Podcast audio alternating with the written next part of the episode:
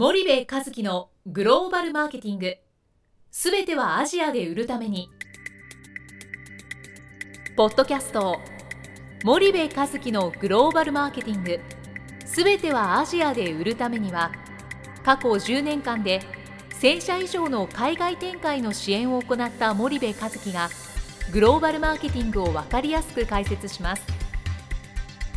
グローバルマーケティングとは世界のニーズに応えて利益を上げること。アジアで売るためにはものづくりプラスグローバルマーケティングを武器とした戦略を持たなければなりません。日本には素晴らしい企業が多く存在します。その企業とともにアジア市場を目指したい。再び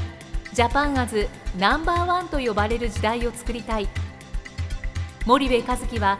そんな思いを持ちながらこの番組を皆様にお届けいたします。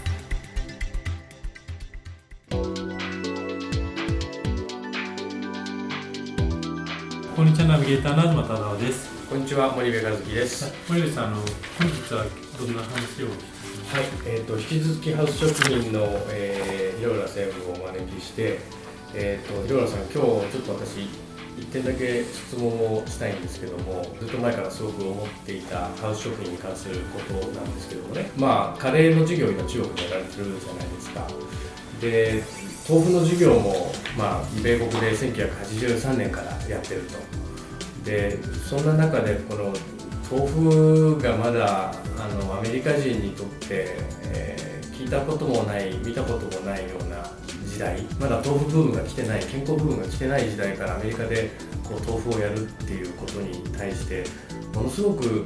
その苦労と根気強さと信念といろんなものをこうあの背負いながらひたすらこの豆腐事業米国で頑張ってきたその御社の、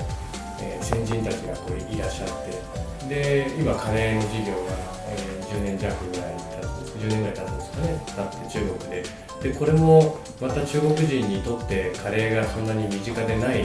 えところから根気強くこうカレーを人民食にということでやられてきてで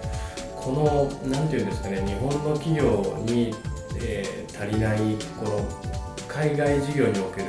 その信念と根気の強さ御社の強みのあの一番のその軸なんじゃないかなという気がしてましてですね。あのおそらく他の会社さんがあのカレーを中国でやってたら途中で諦めてたようなそんな気もしないでもないんですよね。でこれって多分ハウスの DNA なあのなんじゃないかって勝手にこう思ってるんですけど一体何がここまであのこうさせたんですかね？その何が御社をこう動かしてるのかなっていうのはすごく興味がありましてですねあの非常に中長期で海外の市場を捉えてそこに中長期で投資をされてる。多くの企業があの短期的な ROI を見てダメだったらすぐ撤退みたいなこういう海外展開をやる中僕は御社のその取られてる経営戦略というのかあのやり方と非常に学ぶものが多いと思うんですけどその辺いかがですかね。はい、やはりあの食文化を変えていこうという我々の取り組みですのでこの文化を変えていくということについてはやはりそんな短期の覚悟で出れないっていうんですか、えーそれなりのやはり会社としての覚悟をして、まあ、展開を意思決定しなければならならないかなと。ですから中国の展開っていうのも当然やはり、えー我々の覚悟としては、えー食文化を作っていくんだから、えーやはり時間も長くかかるしそれなりの苦労もあるしと、それでもやはり、まあ、マーケットとしても 中国は大きいですし、えー海外の全体の戦略からしましてもやはりあの無視できないり重要なエリアだといろいろやはり今あ問題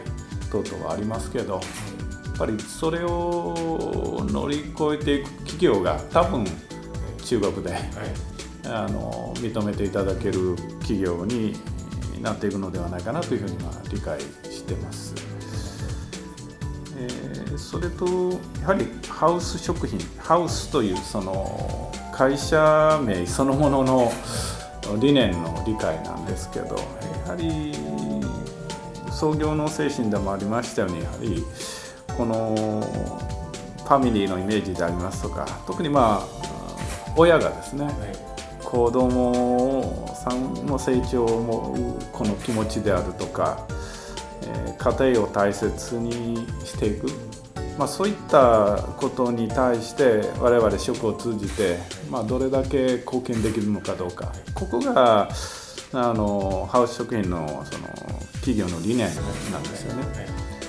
で中国での展開についてはいくらこのハウス食品と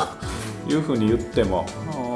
コーポレートブランドを強く言ったとしてもなかなかあの展開できませんから、えそれをやはり我々はその製品ブランドであるハウスバーモントカレーにですねこのコーポレートブランドを展開させる一つの、まあ、役割っていうんですかを込めて、はい。えー、我々はハウスバーモントカレーを、まあ、主力のブランドとしてお客様とコミュニケーションしていくとい。うことにま注力をしてきたわけです。ですからバーモントカレーのブランド理念っていうのは子どもの元気家族の笑顔を作るブランドでありたいっていうのがこのバーモントカレーの大きなあの使命ですので、まあ、それを通じてお客様とコミュニケーションしていくというものを、まあ、地道に展開していこうではないかというふうにま考えてます。かあれなんですね。あの広浦さんとお話ししてて感じるのはおそらくその今4つの地域で海外事業をやられてる中であの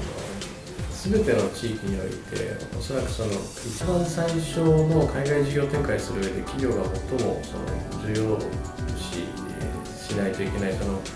覚悟の部分が多分もうしっかり杭がブスッとこう刺さられた上で海外事業をなんか展開してるんだなっていう気がしてて、うん、なんかあの海外事業って、えーと、その意識の部分とテクニカルな部分っていうのがあると思うんですよね。以前亮良さんにお聞きしたその、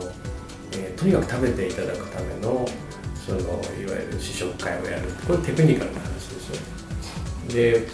それ以前にやっぱりその経営としてのその一番最初の覚悟中長期の投資になるぞという覚悟っていうのがやっぱり非常にしっかり設定されてるっていうそういうことなんですね、きっとね。まあ、先般もちょっと違うところで、えー、同じようなご質問いただいて答えたんですけど、まあ、我々その海外事業をどう、まあ、革新っていうんですか展開していく時のそのどういったところの行動を、まあ、重視しようかというところを常にま確認しているわけですけどその項目の一つにやはりリーダーシップやりきる力っていうところがありまして。でこれを生む最も重要な要素っていうのが今まさにご説明のありましたその覚悟を持って取り組むっていうこととそれと会社の覚悟なんですよね。ですから、まあ、会社の覚悟をいかに前線各エリアで頑張ってるみんなにきちっとま伝えていくということも非常にやはり泥臭い話ですけどここが伝わらないと前線も心配でやっていけない、ま、それがあの少しロングタームでこの事業を育成していくっていうことに対して、まあ、の短期間の損益等々で判断しないよというここのま意思決定にも大いにやはり関係しているのではないかなというふうに。それすごく分かります。あの私こういう仕事してると日本の本社の海外事業部と現邦のいわゆる最前線で戦ってる人たちとのその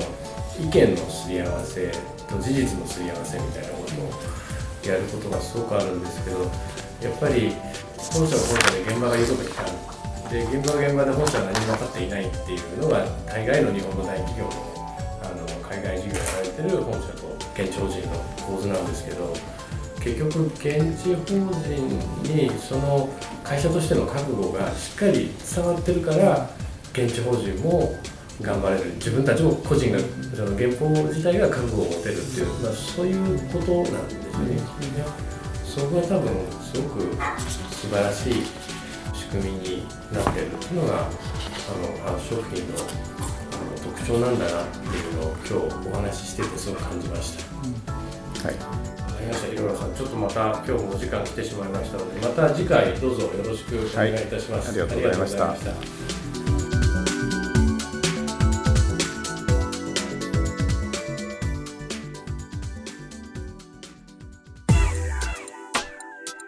本日のポッドキャストはいかがでしたか？番組では森部一樹への質問をお待ちしております。ご質問は podcast アットマーク spydergrp.com ポッドキャストアットマーク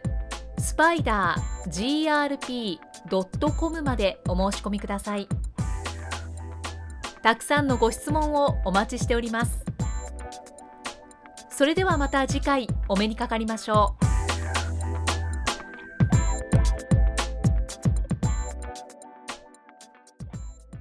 森部一樹のグローバルマーケティング。この番組はスパイダーグループの提供によりお送りしました。